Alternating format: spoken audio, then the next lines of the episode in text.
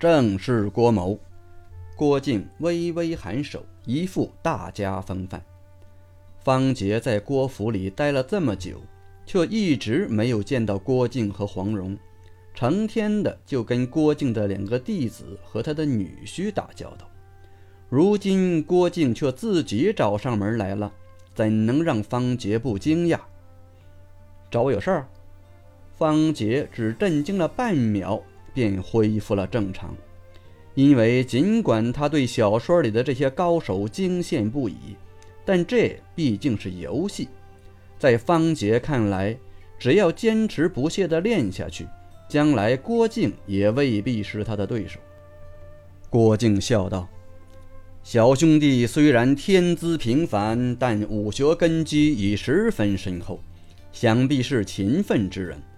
郭某心中不禁升起爱才之心，想传你几套特殊功法，不知小兄弟是否愿意？”方杰先是一愣，接着大喜道：“是传我降龙十八掌吗？”郭靖摇了摇头道：“降龙十八掌乃七公不世之学，郭某早已答应过他老人家不传外人。”方杰无比失望地摇了摇头，接着又似乎想起了什么似的，眼睛有些闪烁不定的道：“那其实打狗棒法也不错。”打狗棒法只有丐帮帮主才有资格学，郭某也不会。郭靖耸了耸肩，一脸的无辜。方杰本来对这门武功也不抱有太大希望，叹了口气后，正要说些什么，忽然眼睛一亮，道：“那九阴真经呢？九阴真经你总会吧？”这个郭某自然略懂一些。郭靖迟疑了一阵后道。但这门功法，老顽童不让郭某传于外人。方杰抱着最后一丝希望道：“那双手互搏呢？”这个倒是可以教你。郭靖笑了笑，忽然语气一转：“不过小兄弟悟性太高，就算郭某传授于你，你也难以学成。”我悟性高？我悟性才二十点。我这人其实很笨呐！方杰连忙指了指自己的脑袋。郭靖摇头道：“二十点先天悟性，只能说不傻，离愚笨还有些距离。”方杰心中已经越来越冷，隐含着一丝怒气道：“那你打算到底传我什么武功啊？”郭某最多传授你几项较为基本的特殊技能。反正复杂的你也领悟不了。郭靖傻笑了两声，慢吞吞的道：“你可以跟我学郭氏心法、飞檐走壁、太祖长拳和一些基本武功。不过和其他人一样，每学一次，同样要耗费一点潜能。要是有人问网金最垃圾的特殊轻功是什么，那就一定是飞檐走壁。”要是有人问最垃圾的特殊空手技能是什么，那就一定是太祖长拳。至于郭氏心法，方杰还没听说过，所以抱着最后一丝幻想问道：“郭氏心法是不是很厉害？”郭靖摇了摇头道：“初级心法而已，除了特殊内功的一些基本功能之外，别无他长。”哼那我不学了。方杰扭头就走。心想：这郭靖小气的可以，居然只传授最垃圾的特殊武功。与其把潜能浪费在这些垃圾技能上，还不如留着等出了郭府拜师后，用在其他厉害的武功技能上面。见方杰离开，郭靖也不阻拦，在后面大声道：“既然如此，那郭某告辞了。你若是改变了主意，随时可以到郭府后厅来找我。”说完，人影一闪，不见了。方杰虽然在一直向前走着，但郭靖的话一字不落地落进了他的耳朵里，这也让他有了一种不祥的预感。郭靖之所以突然出现，显然是游戏的一种设定，或者说方杰触发了某种解谜系统。但从郭靖愿意传授的武功来看，垃圾的不能再垃圾。这种解谜系统就算被人遇上了，也肯定直接无视。所以逻辑上看，弄这么一个解谜系统完全是多此一举，毫无意义。可游戏里偏偏又有这样的设定，这说明什么？说明这很有可能是专门为方杰这种武学废材而设定的。如果真的是这样，等于进一步证实了耶律齐最早说过的那句话：“武学废材拜不了师门。”因为只有拜不了师门，游戏才会给武学废材安排那三种最垃圾的特殊武功。理论上说，应该就是这样了。虽然方杰越想越觉得这事儿有点悬，但没有走出郭府，没有去其他门派拜师之前，他心中的那点希望就还在，就不会轻易放弃。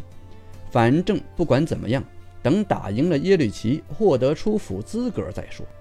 不过奇怪的是，方杰到工具房里转了一圈后，还是来到了郭靖的面前。看到来人是方杰后，郭靖一脸欣慰的道：“看来小兄弟是想找郭某学习特殊武功了吧？”“武功是要学的。”方杰摇了摇头道，“但不是特殊武功。你刚才不是说还可以传授基本武功吗？我想学这个。”郭靖不由得愣了愣，傻笑了两声后，从怀里掏出十多本秘籍，一边递向方杰，一边说道。这些乃是各种基本武功的高级秘籍，最高可以将基本武功提升到三百级。你只要将秘籍翻开，就能自动学会，以后可在郭府的练功房里自行修炼。接过秘籍，方杰当即便将其一一翻开，十几道红光过后，秘籍消失，系统提示他已经学会了基本武功的修炼法门。想了想后，方杰又道：“既然如此，那就把那个什么太祖长拳、飞檐走壁也一并都给我吧。”一边说着，一边心想：“又不要钱，不学白不学，反正不练这几项技能就行了，就当是放在那里好看。”郭靖又拿出了三本秘籍，递到了方杰手中，解释道：“这三本是初级秘籍，只能学到一百级。”等你武功修为超过一百级后，再找我领取终极秘籍。哼，看来这人也不傻。方杰看了郭靖一眼，只好将秘籍接过学了，然后告了一声罪，转身走进了旁边的侧厅。通过一扇木质小门后，眼前的景物忽然变得模糊起来。只听系统发出提示道：“你的练功房是郭府一号房。”请绑定房间编号，下次进入练功房将自动设定为默认。游戏中由于玩家过多，而门派基地面积有限，所以游戏里的练功房都是类似于独立副本的存在。只要输入自己的练功房编号，就可以进入自己的平行空间。即便是两个相邻的练功房，也不可能相互干扰。如果想进其他玩家的练功房，直接输入其玩家的名字便可以进入。也就是说，练功房只是一个相对安全的地方。贵重物品一般来说还是随身携带的比较好。当然，练功房的主人也可以将房门锁住，不过意义似乎不太大，因为对于各个身怀武功的玩家来说，一掌就能将木门拍成木屑。入室抢劫这种事情虽然不多，但还是有乐于此道的人。练功房的面积很小，里面的摆设也很简单，只有一床、一桌、一椅，四周墙壁空空如也，看上去十分的寒酸。不过这些对于方杰来说最合适不过了，摆设太多反而影响注意力。在床上盘膝坐好后，方杰将每轮学习次数设定在了学习十次基本内功，然后开始进入了入定修炼状态。所谓的入定修炼，其实就是一种类似闭关练功的状态。在入定之前，玩家可以提前设定好每轮学习的次数；入定之后，系统将自动循环完成学习，直到潜能耗尽为止。以方杰为例的话，也就是每学习十次基本内功技能之后，自动进入睡眠恢复状态。